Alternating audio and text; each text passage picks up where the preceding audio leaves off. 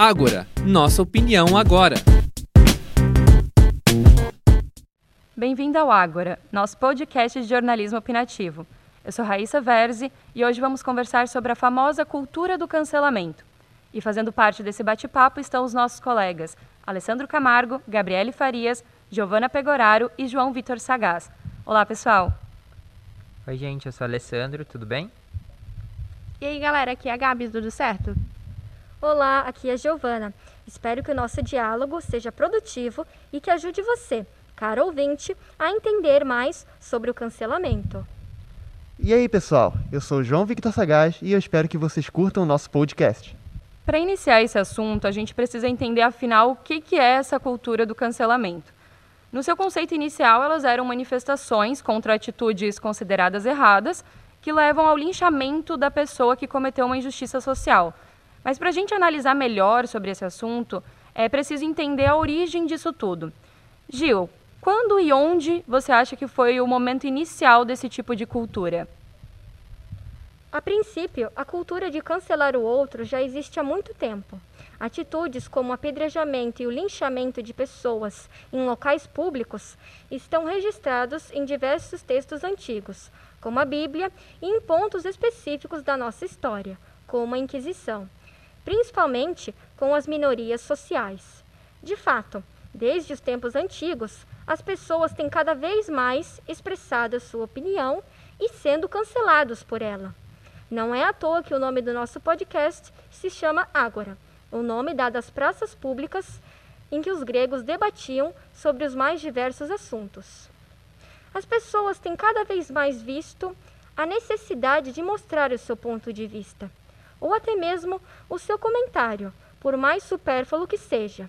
Porém, com a chegada da internet e das redes, percebe-se que isto se agravou. É muito mais fácil de ser visto, de ser notado, mas também é muito mais fácil de ser mal visto, uma vez que as mídias digitais conseguem registrar tudo aquilo que é dito. Publicações de texto, vídeos e áudio, uma vez que publicadas na web, poderão ficar nela para sempre e também podem circular pelo mundo inteiro.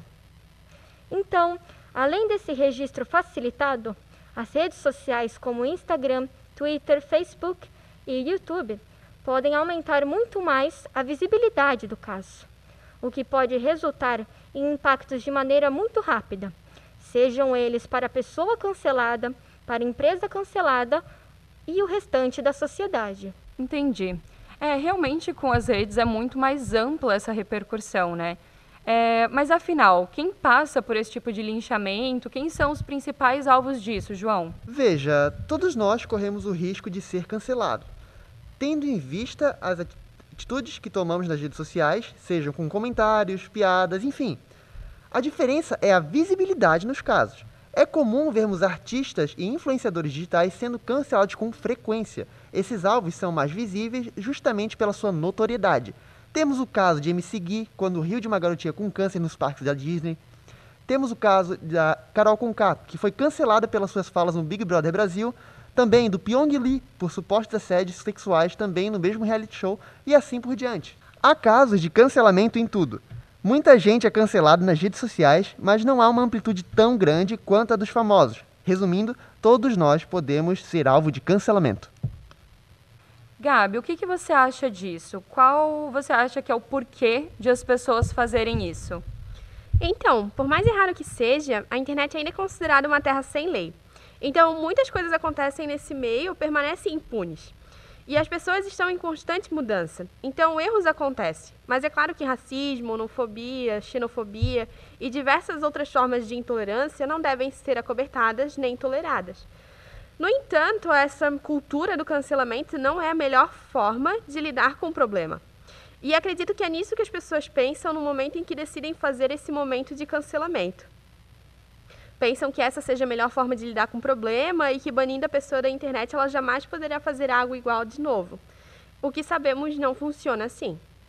Um dos pontos que talvez seja o mais complicado e que divide mais as opiniões é se essa cultura é algo positivo ou negativo. Ale, para ti, qual palavra se encaixa melhor nessa situação? Então, Raíssa, como a Giovana falou anteriormente, a gente consegue ver que houve cancelamento em vários momentos da história, mas puxando mais para esse novo cancelamento, que é um fenômeno nascido nas redes sociais, é legal a gente lembrar que a princípio ele chegou como sendo algo positivo. A gente pode pegar como exemplo o movimento do Oscar Is So White, por exemplo, que aconteceu lá no Oscar de 2016, quando o Oscar, pelo segundo ano consecutivo, não tinha indicado nenhum ator ou atriz negro nas categorias de atuação. Assim que foram publicadas as nomeações, a hashtag tomou conta das redes sociais, várias pessoas boicotaram a premiação, inclusive alguns artistas nem compareceram até ela. No ano seguinte, a mesma premiação foi marcada pelo movimento Me Too, que foi meio que uma rede de apoio onde as mulheres e homens também, claro, denunciaram situações de abuso e assédio sexual. Acabou que o impacto foi tão grande que inúmeras atrizes e mulheres que trabalhavam nos bastidores de Hollywood viram ali uma oportunidade de quebrar o silêncio contra várias dessas atrocidades que muitas vezes eram cometidas por grandes nomes da indústria.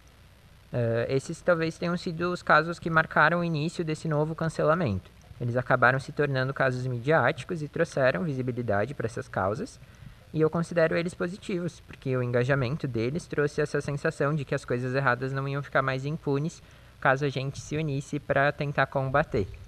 Uh, então, Claro, é algo positivo. Óbvio que também eh, elas causaram sim várias mudanças em como a gente aborda esses assuntos atualmente.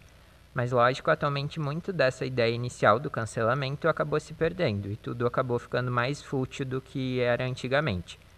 Uh, acho que essa forma de cancelamento atual também tem muita influência de como a gente consome internet hoje em dia. A gente recebe muita informação em um curto espaço de tempo e essa informação mu muda muito rápido a gente tem um filtro muito maior do que, que a gente quer ver.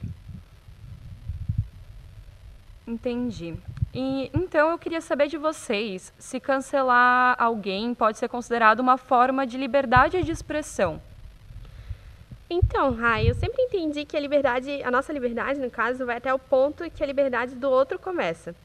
Então eu creio que o mesmo vale para a liberdade de expressão. Eu tenho o direito de ter a minha opinião e os meus pensamentos, mas eu devo sempre cuidar para não acabar machucando alguém de alguma forma. É, o cancelamento é a mesma coisa. Se eu não gosto das ideias de alguém ou se eu não concordo, eu posso simplesmente deixar de seguir essa pessoa, bloquear ela nas minhas redes sociais e pronto, vida que segue. Quando eu faço um movimento para cancelar alguém, eu posso prejudicar esse indivíduo de alguma forma. Existem outras formas de fazer justiça e, de novo, eu creio que a gente não deve passar pano para racismo, nem machismo e nenhuma outra forma de intolerância. Mas se a gente quer uma internet certa, a gente deve agir de uma forma correta para que ela seja como a gente quer. Eu também concordo muito com a Gabi, mas eu acho isso muito subjetivo. Depende do caso. Cancelar pode ser sim uma forma de expressão de como você vê determinada situação, mas como também pode ser uma grande arrogância vinda da sua parte. Eu penso que todos nós temos o livre-arbítrio. Mas lembre-se, o nosso direito termina quando o do outro começa, como a Gabi ressaltou isso. E é verdade. Até que ponto o nosso cancelamento não está infringindo a vida do outro, prejudicando a sua família? É algo para se repensar. Hum, entendi. Bom, eu acho que outro tópico que é muito importante é o impacto disso tudo na vida das pessoas e nas nossas atividades sociais, né? Porque a gente pode ver, é evidente, a falta de diálogo entre as pessoas. Ninguém mais escuta a opinião do outro, ninguém traz a própria opinião porque tem receio. O impacto emocional e psicológico também é extenso.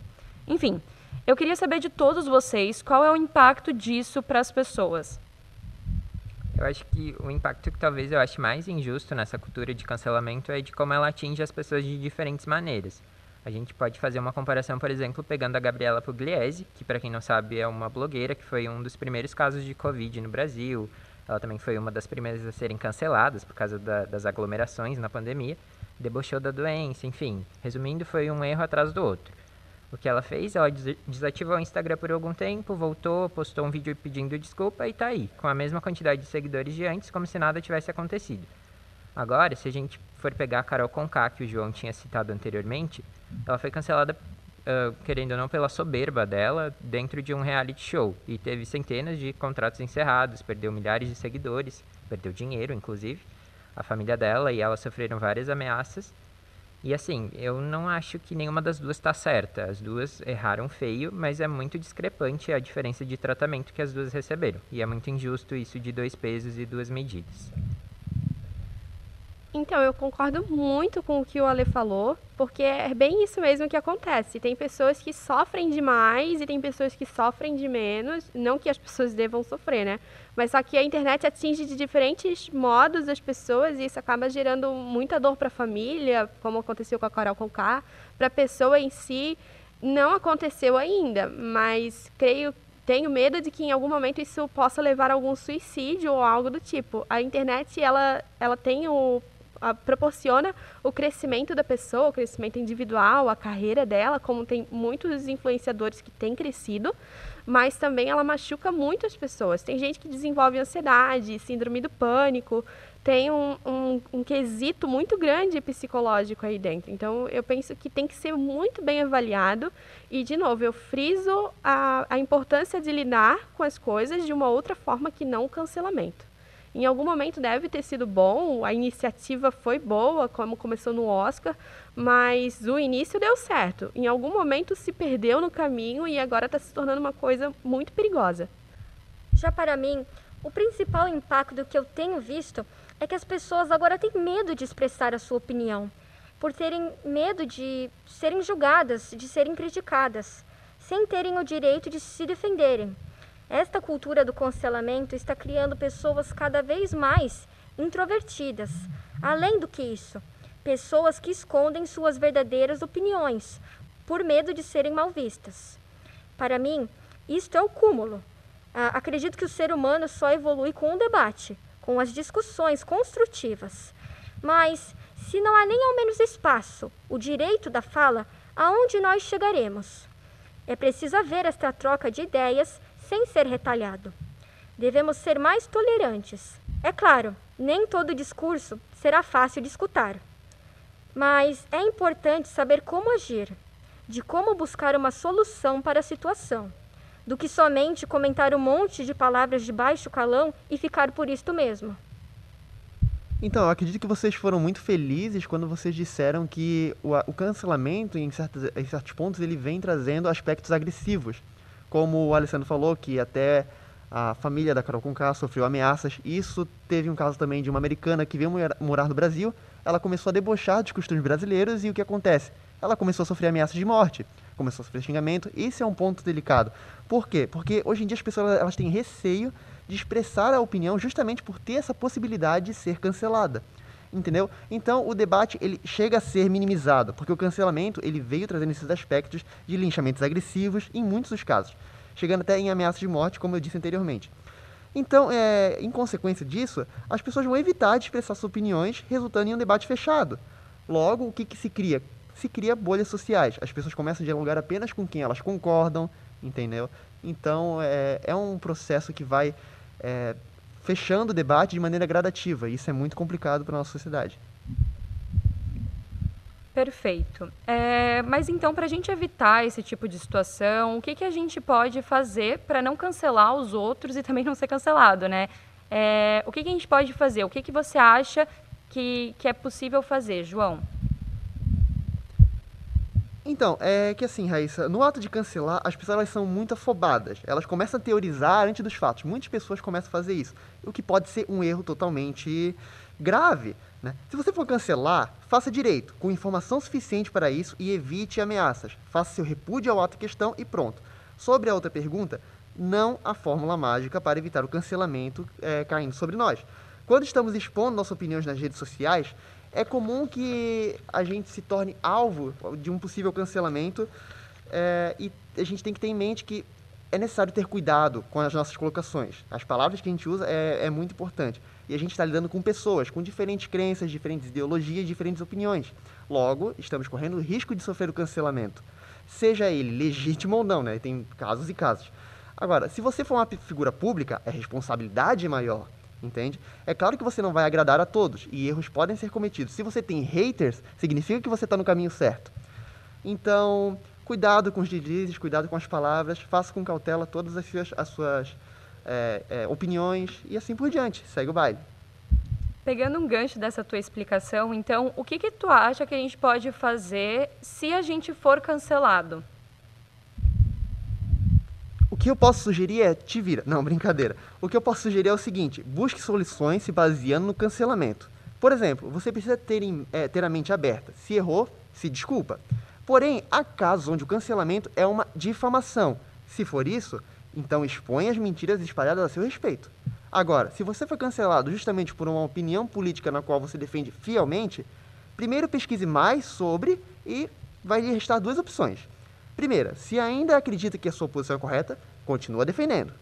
Agora, se você mudou de ideia, mostre novo, é, mostre seu novo pensamento, faz bem. Agora, tome cuidado com os excessos, eles sempre serão um veneno. No mais, uma hora ou outra vamos acabar sendo cancelados. Eu levo meio a sério a, a brincadeirinha que o João fez no começo de se vira, porque eu acho que realmente é a única opção que a pessoa tem é se virar.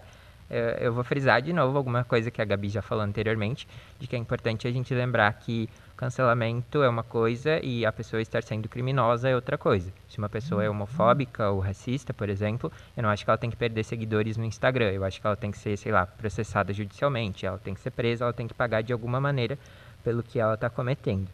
Uh, então, se você foi cancelado, uh, sinto muito, mas você vai ter aquilo dali meio que no seu currículo, assim, a internet, que é onde o cancelamento acontece, é para sempre. Como dizem, como dizem na internet, o print é para sempre. Então, se vira aí, amigão.